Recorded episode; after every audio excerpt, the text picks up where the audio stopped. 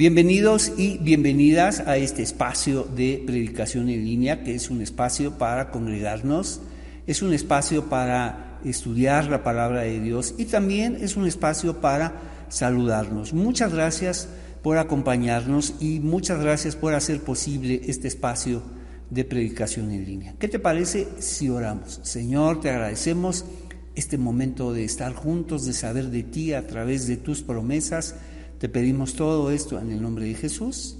Amén. Bienvenidos, estamos en nuestra serie de predicaciones especiales y hoy nos corresponde un tema pues muy singular, es un tema que nos afecta a todos, que nos confronta y vamos a nuestro apunte.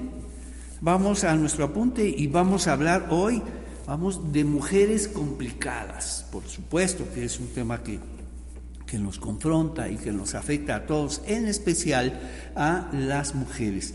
Titularemos Mujeres complicadas. ¿Conoces a mujeres complicadas? Pero déjame decirte lo que vamos a entender o significar por mujeres eh, complicadas en, este, en esta predicación. Mujeres que complicaron la normalidad social y religiosa. Mujeres que complicaron la vida de muchas personas y mujeres que alentaron a muchas mujeres. ¿Por qué? ¿Por qué sucede así? ¿Por qué complicamos la vida de los demás? Te voy a explicar. Cuando cambiamos, cuando cambiamos, complicamos la vida de los demás. Los metemos en un aprieto, los metemos en un problema. Entonces, cuando tú cambias, complicas la vida de los demás. Y cuando las mujeres cambian, por supuesto que complican la vida de muchas personas y alientan a la vida de otras mujeres. Pero una cosa es complicar la vida de los demás porque cambiamos, pero cuando cambiamos porque conocemos a Jesús, wow, es así, son complicaciones. Entonces, por mujeres complicadas, entonces entendemos mujeres que complicaron la normalidad social y religiosa por haber conocido a Jesús. Mujeres que complicaron la vida de muchas personas por haber cambiado y conocido a Jesús. Y mujeres que alentaron a muchas otras mujeres precisamente porque cambiaron y cambiaron por haber conocido a Jesús. Y esas mujeres complicadas las vamos a encontrar en el Evangelio de Juan. Son cuatro mujeres que están ahí. Y vamos a leer, eh, vamos, eh, estas complicaciones, estos encuentros de estas mujeres con Jesús, y vamos a mirar dos aspectos. Uno, ¿cómo, cómo vieron esto los discípulos, los líderes religiosos y las personas? ¿Cómo miraron esta complicación? ¿Cómo miraron a, esta, a estas mujeres complicadas? Y especialmente, y lo más importante para ti y para mí, ¿qué es lo que dice Jesús de esta complicación? ¿Cómo se refiere Jesús a estas mujeres complicadas? Y por complicadas ya vimos al cambiar y al cambiar por conocer a Jesús, por supuesto, por supuesto que cambiaron, alteraron, afectaron la normalidad social y religiosa.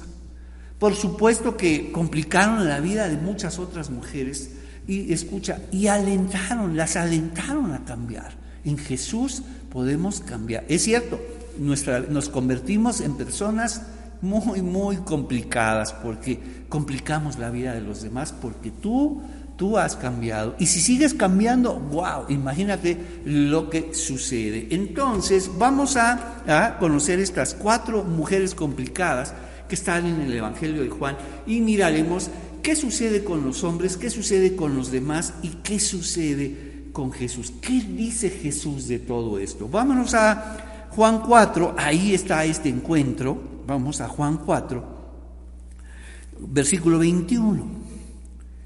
Jesús está hablando con una mujer y una mujer samaritana y lo está haciendo en público. Y eso viene a romper muchos protocolos, muchas normas. Muchas normas, escucha, de los hombres y no de Dios. Entonces, Jesús le contestó, créeme, escucha, a esta mujer marginada, señalada, escucha, de, de mala, de dudosa reputación. Es interesante, ¿no? De dudosa reputación. En el mundo religioso, escucha, la reputación es muy, muy importante. En el mundo religioso el buen testimonio es vital, wow. Y no sabes cómo se habla, es el deporte nacional de las iglesias el buscar tener un buen, buen testimonio. Y esto me llama la atención y me hace recordar cuando especialmente esta, estos requisitos que se ponen a las eh, personas y a las especialmente a las mujeres cuando van a instruir a niños, cuando dicen, no, no, no, deben ser mujeres de, de verdaderamente de buen testimonio, ¿no? Deben ser mujeres con un buen testimonio, porque qué ejemplo, me encanta, esto me encanta, porque me, qué ejemplo le van a dar a los niños, wow, déjame decirte, porque en su casa tienen unos ejemplos fantásticos. No, qué ejemplo le van a dar a los pobres niños, porque déjame decirte, los mejores ejemplos los tienen en su casa, fantásticos, notables, wow. El problema viene de su casa, no en la iglesia. La afectación de los niños viene de su casa. Entonces decir, ¿qué ejemplo se le va a dar aquí cuando en realidad los malos ejemplos los tienen en su casa? Y los jóvenes, no, no maestros para jóvenes, no, no, y deben ser los mejores para que vean. Cuando en realidad los ejemplos, vamos, los malos ejemplos los tienen en su casa. Entonces están buscando los mejores, porque ¿qué, imagínate lo que le va a pasar al niño, lo que le van a pasar a los jóvenes, cuando los malos ejemplos los tienen verdaderamente en su casa. Y en la iglesia solamente están un par de horas a la semana, mientras que toda la semana tienen que, tienen que estar siendo afectados, abrumados por esos muy, muy malos ejemplos que tienen en casa. Recuerda, el problema está en casa.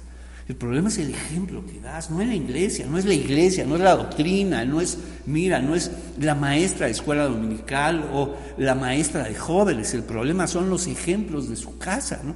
Entonces, cuando se habla de reputación o dudosa reputación, déjame decirte, eso es muy propio del mundo religioso.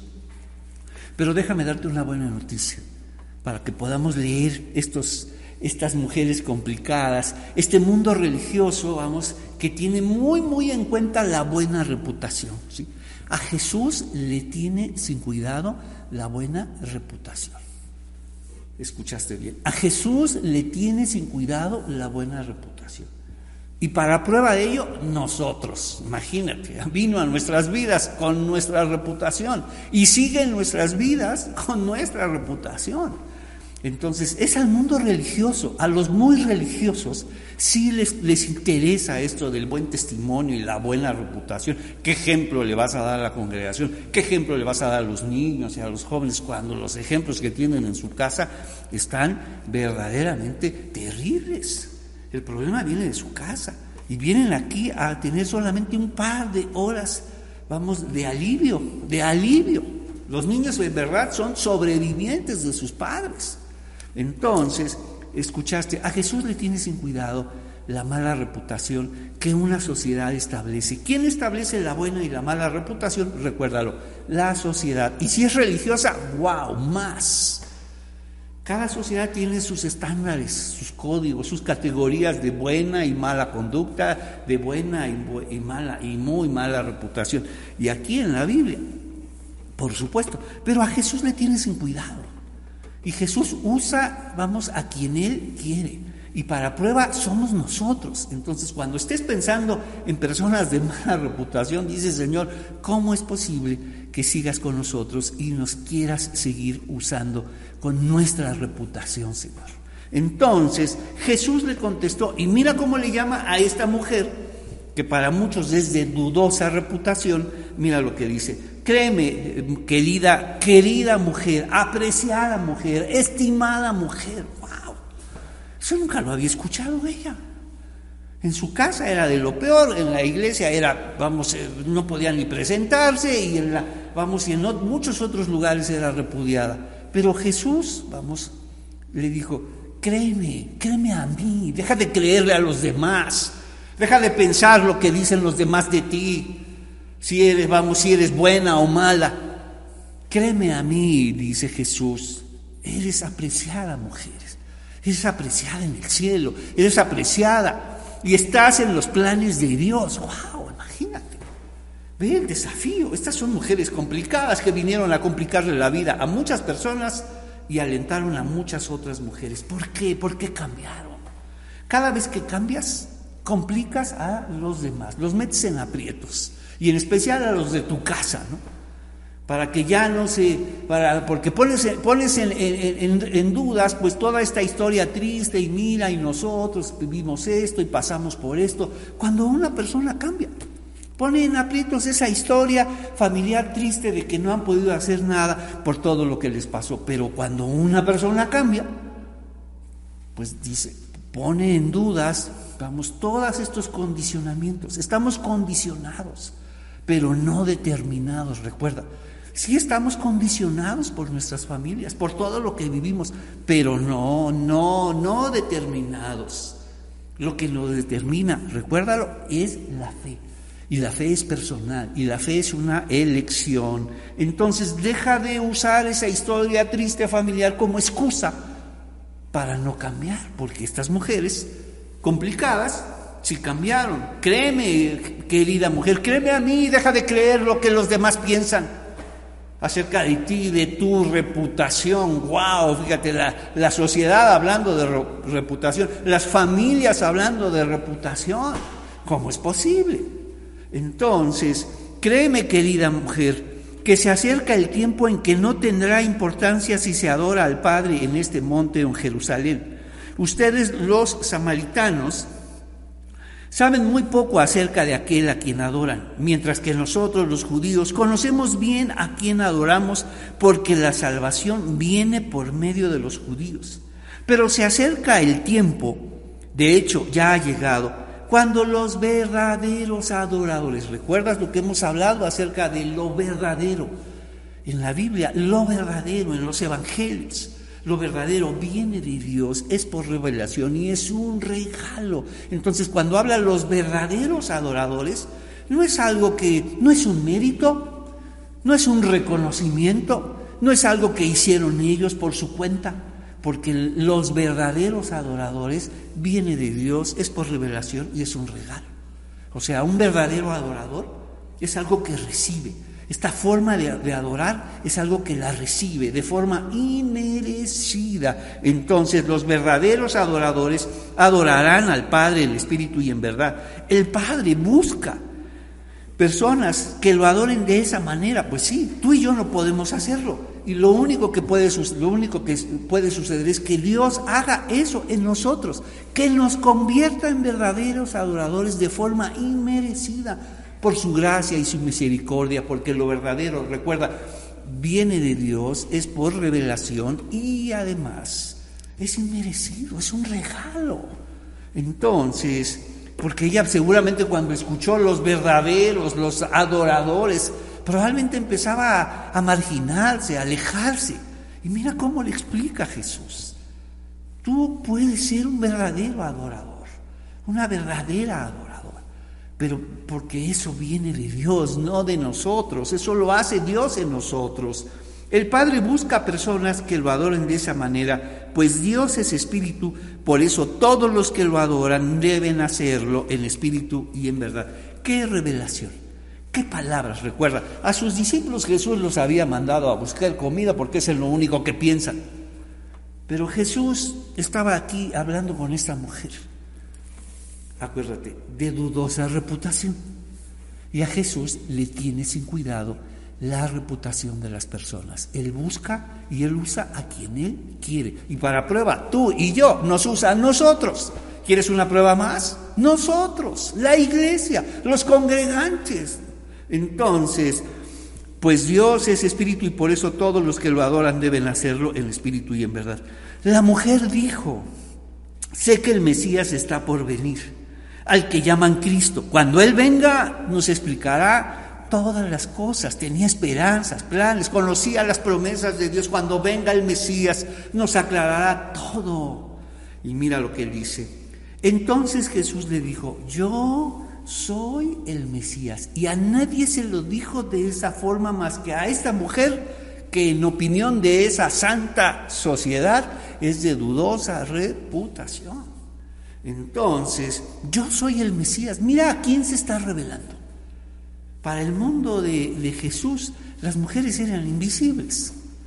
eran despreciables, eran marginadas, eran no personas. Y Dios escogió a esta mujer para decirle esto, para decirle que los verdaderos adoradores es, un, es por revelación, es un regalo de Dios, es algo que solo Dios puede hacer en nosotros. Yo no me puedo establecer como un verdadero adorador, es algo que Dios tiene que hacer en mí y de forma inmerecida. Entonces Jesús le dijo, yo soy el Mesías. Y justo en ese momento ya llegaban los discípulos con todos sus prejuicios. ¿Te acuerdas que vamos a leer? Y vamos a leer a estas mujeres complicadas lo que dicen los demás y lo que dice Jesús. Jesús le dice, créeme a mí, apreciada mujer, deja de creer lo que otros piensan de ti, deja de creer lo que otros dicen, Deja de creer lo que otros dicen de mi Padre y lo que otros dicen del Mesías. Mira lo que dice. Justo en ese momento volvieron sus discípulos y se sorprendieron al ver que Jesús hablaba con una mujer, pero ninguno se atrevió a preguntarle, ¿qué quieres de ella? ¿O por qué le hablas? Ve, los discípulos de Jesús, vamos, mirando las cosas siempre a través de sus prejuicios y no a través de Jesús, a través de esta novedad de vida que Jesús les estaba enseñando. Estaban mirando esta situación, este diálogo tan grandioso, con desprecio. Y mira lo que nos dice. Se sorprendieron al ver que Jesús hablaba con una mujer, pero ninguno se atrevió a preguntarle, ¿qué quieres de ella? ¿Por qué le hablas? ¿Y qué hace esta mujer que ahora sabe que debe creerle a Jesús y ya no a todo lo que dicen los demás. Esta mujer se convirtió en una mujer complicada, porque conoció a Jesús y su vida cambió para siempre. Y puso en apuros a todo, a toda primero a su familia y después a todos los que la conocían. ¿Qué hizo esta mujer complicada? La mujer dejó su cántaro junto al pozo y volvió corriendo a la aldea mientras le decía a todos, vengan a ver a un hombre que me ha dicho todo lo que he hecho en mi vida. ¿No será este el Mesías? Así que la gente salió de la aldea para verlo. Mira lo que hace una mujer complicada, que conoce a Jesús y que cambió su vida y que ahora le va a creer a Él y ya no a lo que piensan los demás. Porque Jesús me dijo que soy apreciada, que soy valiosa, que valgo mucho para Dios y que ahora Él me dijo que es el Mesías. Y probablemente los discípulos y, le dijeron, ¿y qué le dijiste a esa mujer, Señor? Te vimos hablando con ella. ¿Sabes qué? Me gusta pensar que Jesús les dijo, pues pregúntenle a ella, pero ¿cómo, Señor? Es mujer, pregúntenle a ella y que ella les enseña, pero ¿cómo? Es mujer y ahora que nos enseña a nosotros de las cosas de Dios, sí, pregúntenle a ella. Porque hablamos que eh, el Evangelio de Juan está conformado cuando menos por tres testimonios. Uno es el testimonio de los discípulos, otro es el testimonio de los vamos de los otros discípulos, que es aquellos que arrestaron a Jesús, interrogaron a Jesús, vamos, lo torturaron y lo crucificaron. Y en esos momentos no estuvieron los discípulos. Entonces esto sería un segundo testimonio, el testimonio de los discípulos y el testimonio de estos otros y nuevos discípulos. Y un tercer testimonio es el testimonio de las mujeres. De estos tres testimonios se conforma el Evangelio. Entonces, esto que escuchó de Jesús solo lo sabía esta mujer. Y probablemente le preguntaron sus discípulos, pregúntenle a ella, que ella les enseña, que ella les diga. ¿Y de a qué hablaste, Señor? Pues de los verdaderos adoradores. ¿Y quiénes son? Ella les enseñará porque ella es una verdadera adoradora de Dios. ¡Wow! Entonces, nuestra primera eh, enunciado ponemos Juan 4 del, 20, del 21 al 30, recuerda, mientras que los, la sociedad la tiene como una mujer de dudosa reputación, mientras que sus discípulos se sienten confundidos, ¿por qué? ¿Qué quieres de ella? ¿Qué estás hablando con ella? La miran con desprecio. Jesús la llama apreciada mujer y vaya que se revela a ella. Y Dios nos enseña que Dios se revela a quien Él quiere y la reputación le tiene sin cuidado a Jesús. A ti sí te tiene mucho cuidado. A ti sí te preocupa mucho. Es que, que van a pensar los demás y mira y por favor y qué y no piensen de mí esto y no crean esto, por favor. Eso te preocupa a ti y a mí. Pero a Jesús le tienes en cuidado la buena o la mala reputación. Entonces, anotamos Juan 4 del 21 al 30. Una cultura, la cultura de Jesús, ¿acuerda? De esa, de esa manera hablaremos. Una cultura que margina a la mujer de dudosa reputación. Por eso tenía que ir sola, por agua, vamos, en, en las horas, vamos, más inadecuadas. Entonces, para no encontrarse con nadie, ¿no? Y no complicarle la vida a los demás, no incomodarlos, ¿no? Una cultura que margina a la mujer de dudosa reputación. Mientras que Jesús se revela como el Mesías y es enviada para anunciar. Mientras que Jesús se revela, mientras que Jesús se revela como el Mesías y además es enviada a anunciar.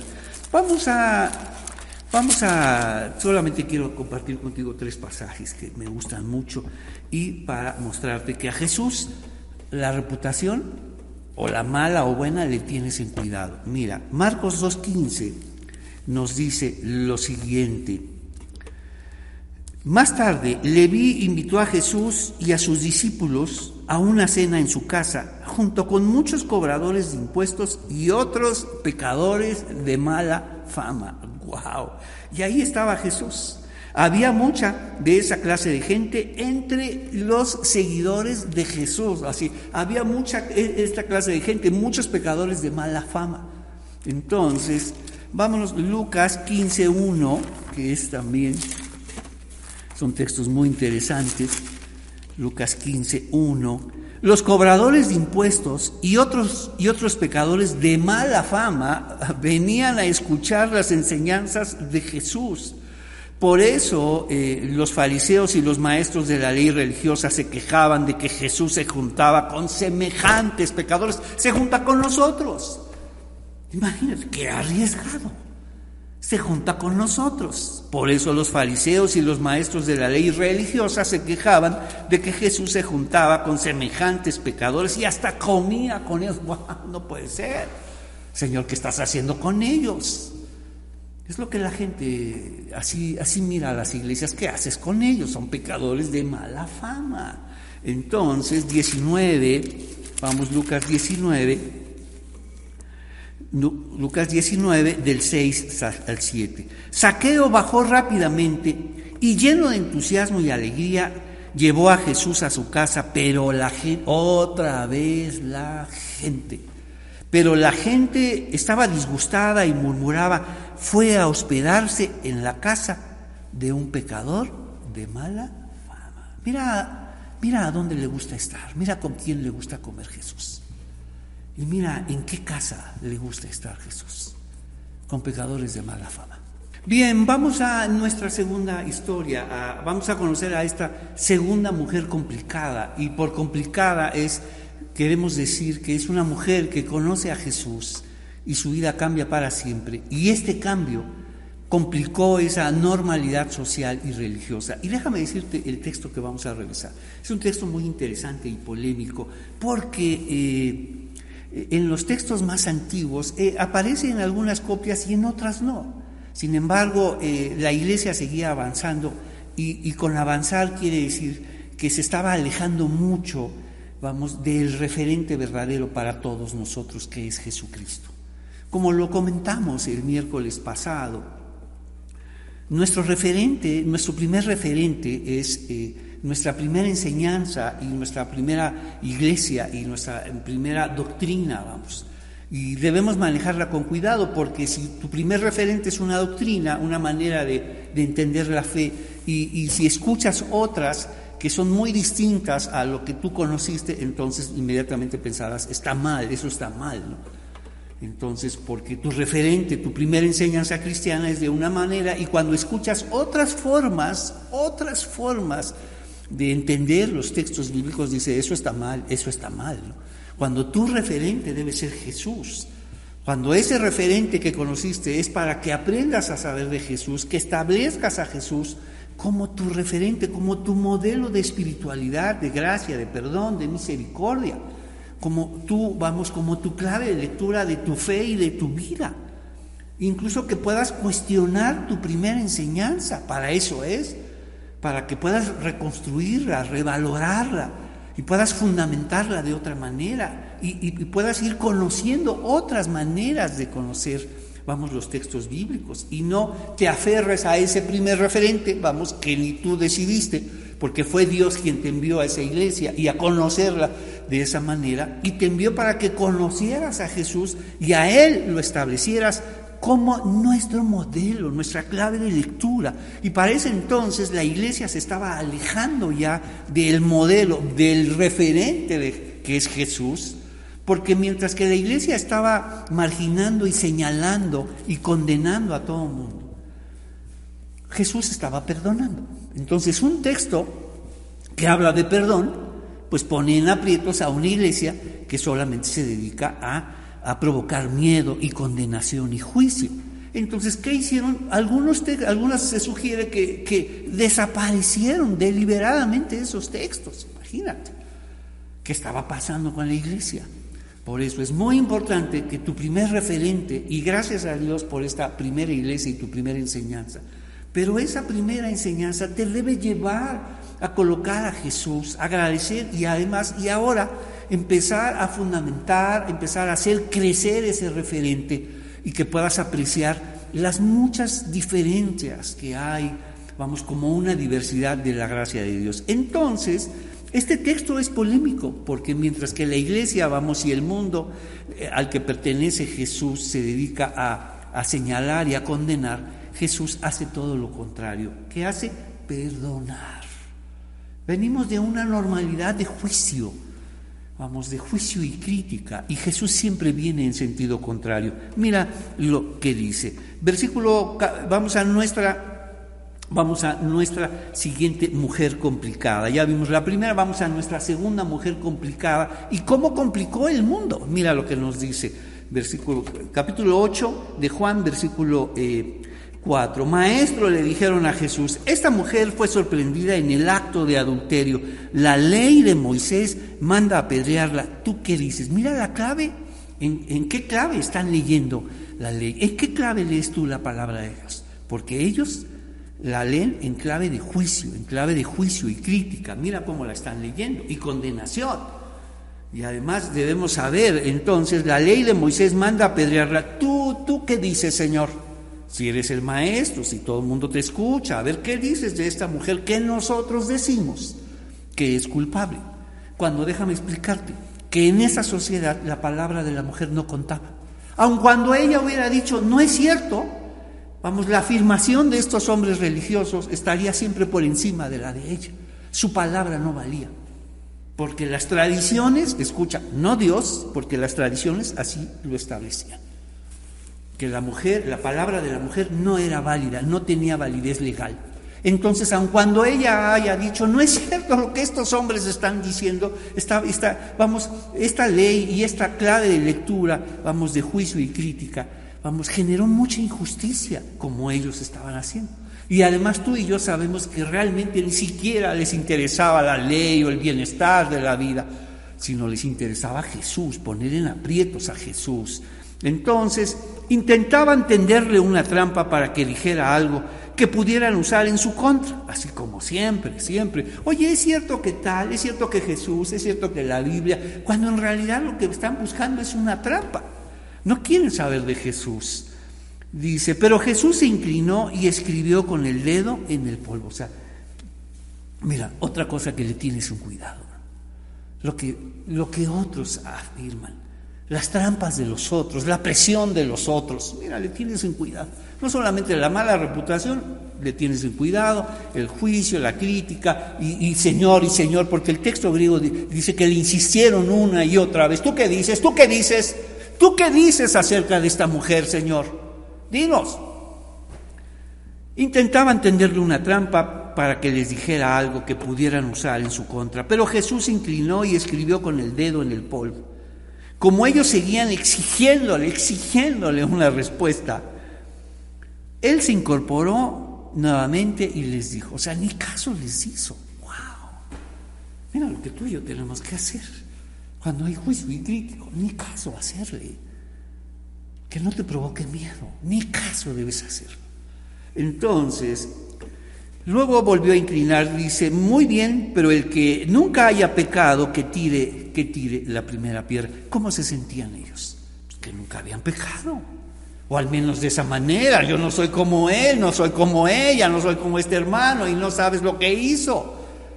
Claro, detrás del juicio y la crítica siempre hay arrogancia, la teología del privilegio. Yo no soy como él y no, no, claro, tienes una vida bastante acomodada, holgada, sin preocupaciones, sin pecados, ¿no? Entonces, muy bien, pero el que nunca haya pecado que tire la primera piedra. Luego volvió a inclinarse y siguió escribiendo en el polvo. Al oír eso, los acusadores se fueron retirando uno tras otro, comenzando por los de más edad, que se dieron cuenta que no debían haber estado ahí, que se dejaron llevar entonces hasta que quedaron solo Jesús y la mujer en medio de la multitud. Entonces Jesús se incorporó de nuevo y le dijo a la mujer, ¿dónde están los que te acusan? Ven, ¿dónde están los que te acusan? ¿Ninguno de ellos te condenó? Ni uno, Señor. Otro texto dice, ni yo te condeno. Y si yo no te condeno, no hagas caso, no hagas caso de la condena de otros. No te importe ese juicio y, crítica de los otros, no te importe, ni yo, ni yo te condeno. ¡Wow! Entonces, ¿dónde están los que te acusaban? Ni uno de ellos te condenó, ni uno, Señor, dijo ella. Yo, yo tampoco, ni yo te condeno. No hagas caso de la condena de los demás, por favor, por favor, hermano. No viene de Dios esa condena. Dios no ha venido a condenar ha venido a salvar. Ni yo tampoco le dijo Jesús, vete y no peques más. Por un lado, el mundo religioso condenándola, señalándola, exhibiéndola. Y por otro lado, Jesús perdonando. Ni yo, ni yo te condeno. ¡Wow! ¡Qué alivio! Ese es el Evangelio, ese es el Evangelio, la revelación de Dios. Fíjate, ¿cómo le llamó Jesús a la mujer samaritana?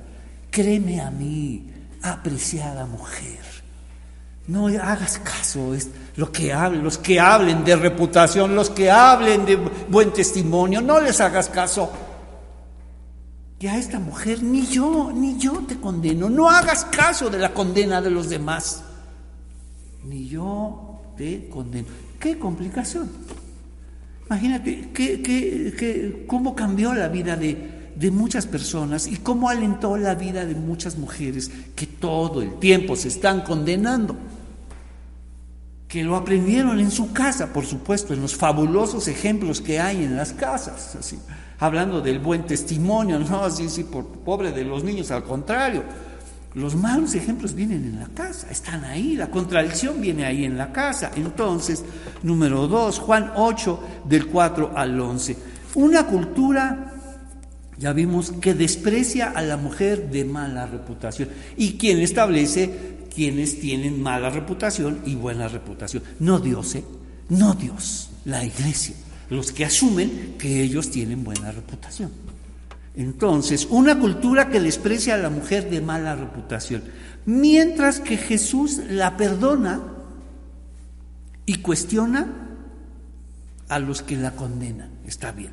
Si vamos a hablar de pecados, el que no tenga pecados, que tire la primera piedra. ¡Wow! Los detuvo, vamos. Llegó al corazón las palabras de Jesús. les demostró que eran pecadores también. Les demostró, vamos, que se sentían, vamos, mejores que los demás y por supuesto muchísimo mejores que esta mujer. No, no, yo no hago esto, esto y aquello cuando somos pecadores. Y ya ves Jesús con quién se siente más cómodo, con pecadores de mala fama, como dicen los textos. Entonces, una cultura que desprecia a la mujer de mala reputación, mientras que Jesús la perdona y cuestiona a los que la condenan. A la primera mujer la llamó apreciada mujer y a la segunda, yo te perdono, vete y vete en paz. Entonces, vamos ahora a la tercera. Vamos a la tercera, tercera mujer complicada. Y por complicada quiere decir que complicó la vida de todos los que estaban con ella, porque conoció a Jesús y cambió su vida. Y cuando una persona cambia, déjame decirte, metes en aprietos a los demás. porque alteras su normalidad. Oye, aquí todos somos iguales, aquí todos estamos así. Entonces, cuando alguien cambia, decide cambiar, se arriesga a cambiar. Y por Jesús pones en aprietos a todos, pones en aprietos a tus hijos, a tus papás, a tus hermanos, a todos aquellos que te conocen. Entonces, vamos a nuestra tercera, tercera mujer complicada. Ya vimos a esta mujer, la mujer samaritana de Juan 4, esta mujer de Juan 8 y esta otra tercera mujer. Y nuevamente, mirando qué dicen los demás y qué dice Jesús. Y, y te puedes dar cuenta que Jesús siempre va en sentido contrario a lo que la gente dice.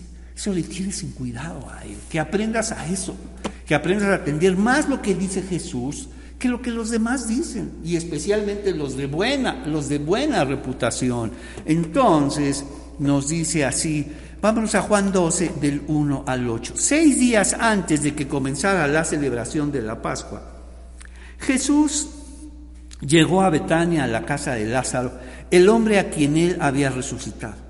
Prepararon una cena en honor de Jesús. Marta servía y Lázaro estaba entre los que comían con él. Entonces, otra vez una mujer complicada, mujer, ¿para qué vienes a complicar toda esta gran celebración en el nombre de Jesús, por favor? Los hombres comen de en, esta, de, en este lugar y las mujeres comen allá. Son mujeres que no sabes, no sabes tu lugar, mujer. Tu lugar es la cocina, tu lugar es que vienes a servir y te vas. Porque así lo dice nuestra tradición, nuestra santa tradición. Entonces la gente asumía que así era. Entonces, prepararon una cena en honor de Jesús, Marta servía y Lázaro estaba entre los que comían con él. Entonces María dejó de servir, dejó la cocina, dejó los alimentos y fue a su recámara probablemente y sacó algo muy, muy valioso tan valioso, tan extravagante, tan inusual, vamos, un perfume de gran precio. Mira lo que hace en esta comida, rompe todos los protocolos de lo bueno y lo malo, de la buena reputación, del mal testimonio, del sí, mira, hazle así, las cosas son de esta manera, te sientas aquí. Los hombres comían en un espacio y las mujeres tenían su propio espacio, venían, servían, recogían y después se iban. esa era su normalidad. Pero las mujeres complicadas se dedican a, romper esas normalidades, a ponerlas en, aprieto. Entonces, nos dice así, entonces María tomó un frasco con casi medio litro de un costoso perfume preparado con esencia de nardo. Le ungió los pies a Jesús y los secó con sus propios cabellos. La casa se llenó, vamos, de la fragancia del perfume. Todo se llenó de la ropa de todos. ¿Qué haces, mujer? Mira lo que hiciste, arruinaste la comida en honor a Jesús. Y todos esperaban probablemente que Jesús se molestara. Ay, sí, María, por favor, estamos comiendo, ¿qué no sabes? Acabamos de orar y dar gracias por estos alimentos y por lo que le acaba de pasar a tu hermano cuando en realidad ella estaba agradeciendo, pero más que agradeciendo, estaba haciendo una señal. Ella solo pudo reconocer, solo ella, y no los discípulos de Jesús, que Jesús moriría, que era inminente lo que venía, que iba a ser arrestado e iba a ser ejecutado. Ella sí atendió bien lo que decía Jesús, que iba a morir y entonces no solamente es un acto de gratitud, sino un acto profético, es decir, señalando la muerte de Jesús, como preparando el cuerpo de alguien, de que alguien que falleció, mira lo que está haciendo María, mira qué adelantada mujer, y los discípulos pensando en comida. Y mira, mujer, ahora esto ya me sabe mal, ya me sabe a perfume, ya no me sabe mi sopa nardo y mi ropa nardo. ¿Qué estás haciendo, María? Y nos dice, sin embargo, Jesús, Judas Iscariote, el discípulo que pronto lo traicionaría, dijo, ese perfume valía el salario de un año. Hubiera sido mejor venderlo para dar el dinero a los pobres. No es que Judas le importaran los pobres. En verdad era un ladrón y como estaba a cargo del dinero de los discípulos, a menudo, a menudo robaba una parte de él. Versículo 7. Ahora ya vimos qué dicen los discípulos, qué dice Judas, qué dice esto, lo inapropiado, lo que se supone que hizo María. Pero María hizo un acto de gratitud y una señal profética de que su maestro iba a morir. Y no sabía qué iba a pasar y quería ungir su cuerpo en vida. Como cuando las personas fallecen y dicen, ¿por qué no hice esto? ¿Por qué no hice aquello? ¿Por qué no fui a verlo? ¿Por qué no fui a verla? ¿Por qué no fui agradecido? Cuando pasan las cosas, lamentamos lo que no hicimos. Pero ella no quería lamentarlo. Ella se anticipó y quería hacer algo por su maestro. No sé qué va a pasar, Señor. Pero hoy quiero agradecerte. Hoy quiero traerte estas flores.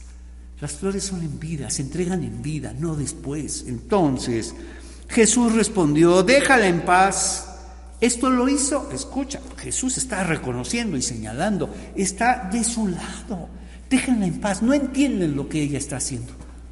Ella está en otro nivel y ustedes discípulos, como siempre, ocupados solo en la comida. Entonces, esto lo hizo en preparación para mi entierro. Siempre habrá pobres entre ustedes, pero a mí no siempre me tendrán.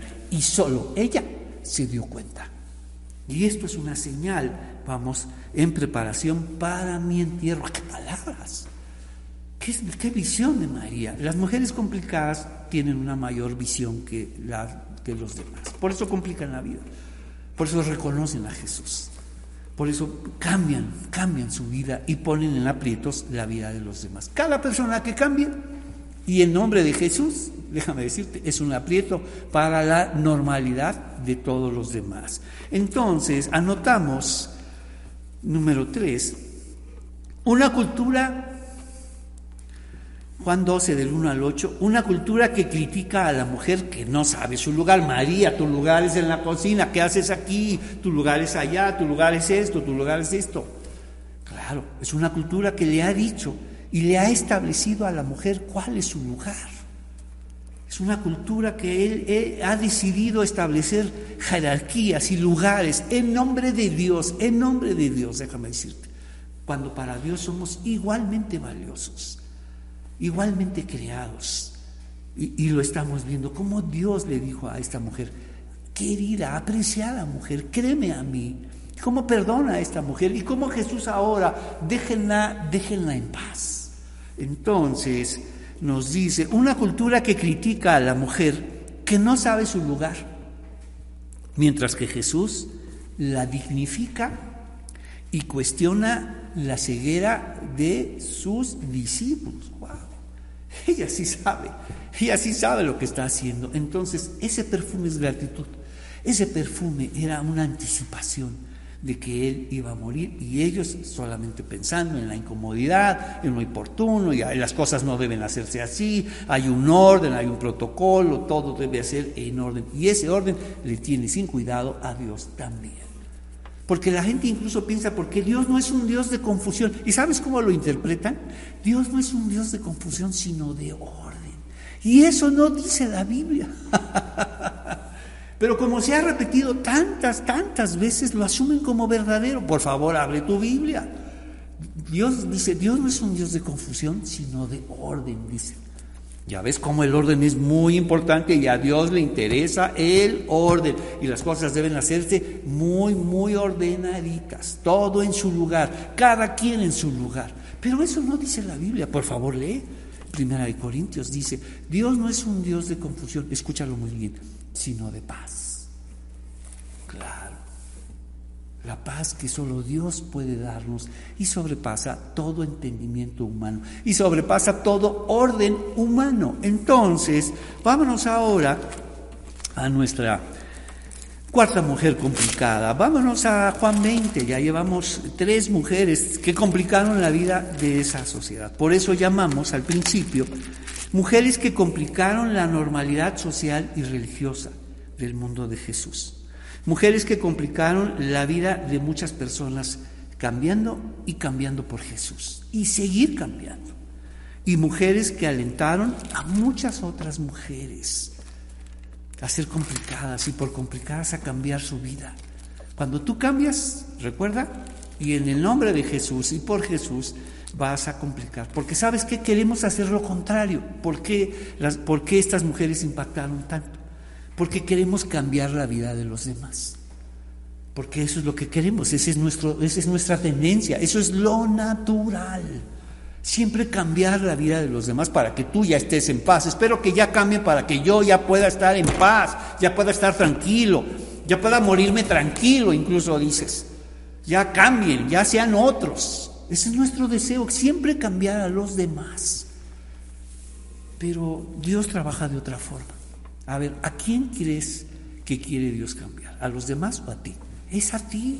El cambio comienza con nosotros. Lo natural es querer cambiar a los demás, porque todos los demás están mal, porque todos los demás sí necesitan cambiar. Lo sobrenatural, recuerda, es cambiar tú. Y pídele a Dios, Señor, ayúdame a cambiar mi vida. Soy yo el problema. ¡Qué revelación, hermano! Cuando dices soy yo el problema y te tardó 30 años o 40 años entenderlo, ¡qué revelación! El cambio comienza con nosotros. Dios no vino a cambiar el mundo, vino a cambiar persona por persona, persona por persona. Y no sabes el impacto que tiene cuando una persona cambia, cuando, ha decidido abandonar y dejar esta necedad de querer cambiar a los demás y empieza a cambiar él mismo. Entonces, la siguiente, la siguiente mujer complicada es, nos vemos a Juan 20, versículo 11. María se encontraba llorando fuera de la tumba. Finalmente entendimos que fue arrestado, ya fue interrogado, fue, eh, vamos, torturado y ejecutado Jesús y fue puesto su cuerpo en una tumba. Finalmente llega María y ve abierta esta tumba y ya no encuentra el cuerpo de Jesús y llora. Escucha, María se encontraba llorando fuera de la tumba y mientras lloraba se agachó y miró adentro. Te voy a explicar. Hay muchas cosas que están ahí, pero no podemos verlas. Hay muchas cosas que están ahí presentes en nuestras lecturas y que surgen de aquí y ni siquiera podemos reconocerla. Imagínate que esté todo delante de nosotros y que no, no puedas verlo. Que no puedas ver todo este desprecio hacia las mujeres que esté ahí delante de ti y no lo puedas ver, porque es normal. ¿Por qué no puedes reconocer este desprecio hacia las mujeres? Porque así sucedió en tu casa. Porque es una cultura que desprecia a la mujer. ¿Y sabes qué dice? Ay, de veras, pareces Magdalena, siempre llorando. Pareces, ahí estaba siempre, pero no lo reconoces. Incluso lo promueves, ¿no? Pareces Magdalena, ya, para de llorar. Y sí, sí está llorando.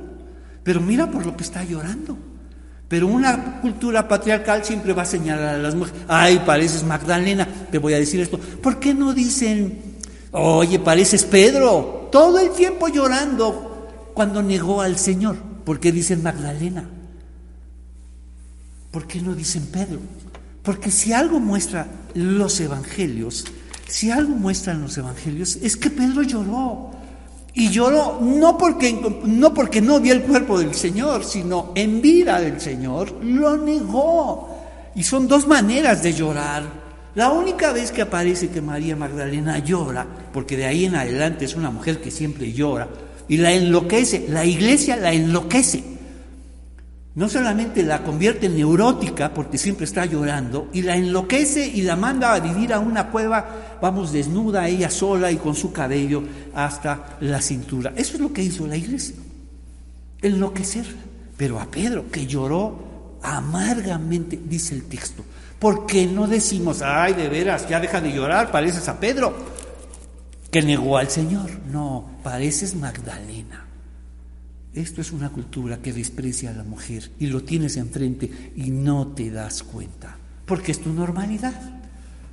¿Y dónde comienzan nuestras normalidades? Recuerda, en casa. Entonces, en Mateo, Pedro es el que llora. En Marcos, Pedro es el que llora y dice, y los discípulos lloraron amargamente.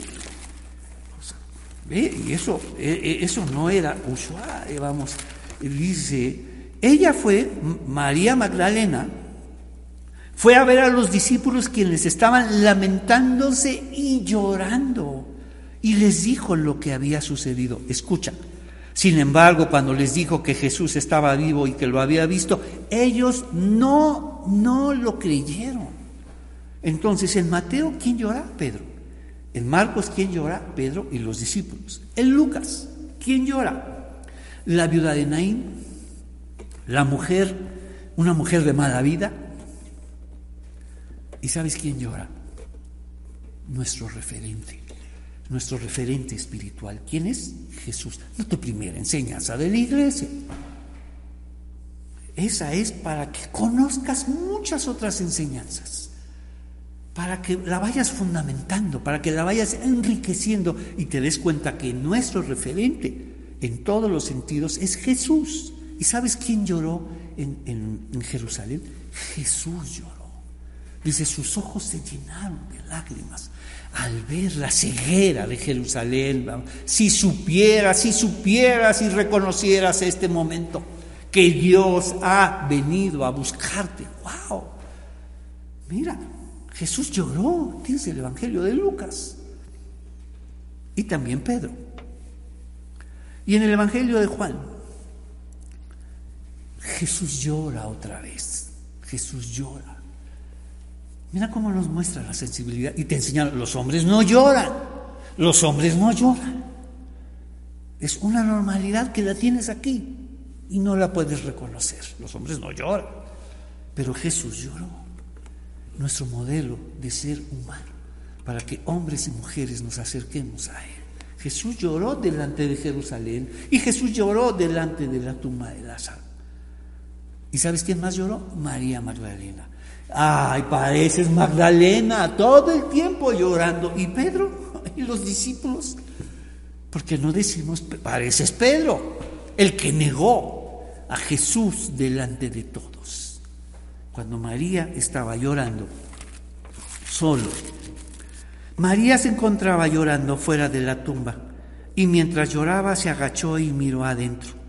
Y mira lo que vio, mira lo que se le concedió a ella porque todos se habían ido y ella se quedó. Entonces vio a dos ángeles vestidos con vestiduras blancas, uno sentado a la cabecera y el otro a, a los pies, en el lugar donde había estado el cuerpo de Jesús. Y mira lo que le dicen los ángeles, apreciada mujer. Mientras que el mundo le dice, ay, pareces Magdalena, y la enloquecieron y la dejaron y, la, y terminó en una cueva como loca. Mientras que los ángeles le dijeron, apreciada mujer. ¿Por qué lloras? le preguntaron los ángeles. Porque se han llevado a mi Señor, contestó ella, no sé dónde lo han puesto. Dio la vuelta para irse y vio a alguien que estaba de pie. Era Jesús, pero ella no lo reconoció. ¿Y sabes cómo llamó Jesús a esta mujer? A la que siempre llora. Apreciada mujer, ¿por qué lloras? le preguntó Jesús. ¿A quién buscas? Ella pensó que era el jardinero y le dijo, Señor, si usted se lo ha llevado, díganme dónde lo puso y yo iré a buscarlo. María, dijo Jesús, y ahí se encontró y se aferró a sus pies, lo abrazó de tal forma. No te aferres a mí, a mí, le dijo Jesús, porque todavía no, ha subido al, no he subido al Padre, pero ve a buscar a mis hermanos que están llorando, escondidos, como dice Marcos. Ve a buscar a mis hermanos y diles, voy a subir a mi Padre y al Padre de ustedes, a mi Dios y al Dios de ustedes, y por ustedes a todos los hombres y mujeres que creyeron en mí, a todos los hombres y mujeres. María Magdalena encontró a los discípulos y les dijo, he visto al Señor, y les dio el mensaje de Jesús. Nuestra cuarta mujer complicada, y qué complicada Juan 20 del 11 al 18, una cultura que señala como histérica y enloquecida a quien anunció la resurrección. Entonces, ya no digas pareces Magdalena, mejor vamos a decir pareces a Pedro. Te pareces a Pedro llorando. Y la Biblia dice lloró amargamente una y otra vez. Todo el tiempo lloraba por lo que hizo, por haber negado a su Señor. Y Jesús lloró delante de Jerusalén y delante de la tumba. Mira nuestro modelo, nuestro modelo de, ser humano, de ser hombre y de ser, vamos, de ser creyente. Entonces, quien anunció la resurrección, mientras que Jesús la dignifica y le envía a buscar a los discípulos. ¡Wow! Apreciada mujer por los ángeles y apreciada mujer por Jesús. ¿Qué te parece si oramos? Señor, te damos gracias esta mañana, gracias por este momento de revelación y ayúdanos a, a ser personas complicadas, es decir, a seguir cambiando, para alentar a mucha gente que sí se puede cambiar y sí se puede vivir de otra manera. Te pedimos todo esto en el nombre de Jesús. Amén. Que el Señor los bendiga y nos vemos el próximo domingo con otro tema diferente. Muchas gracias.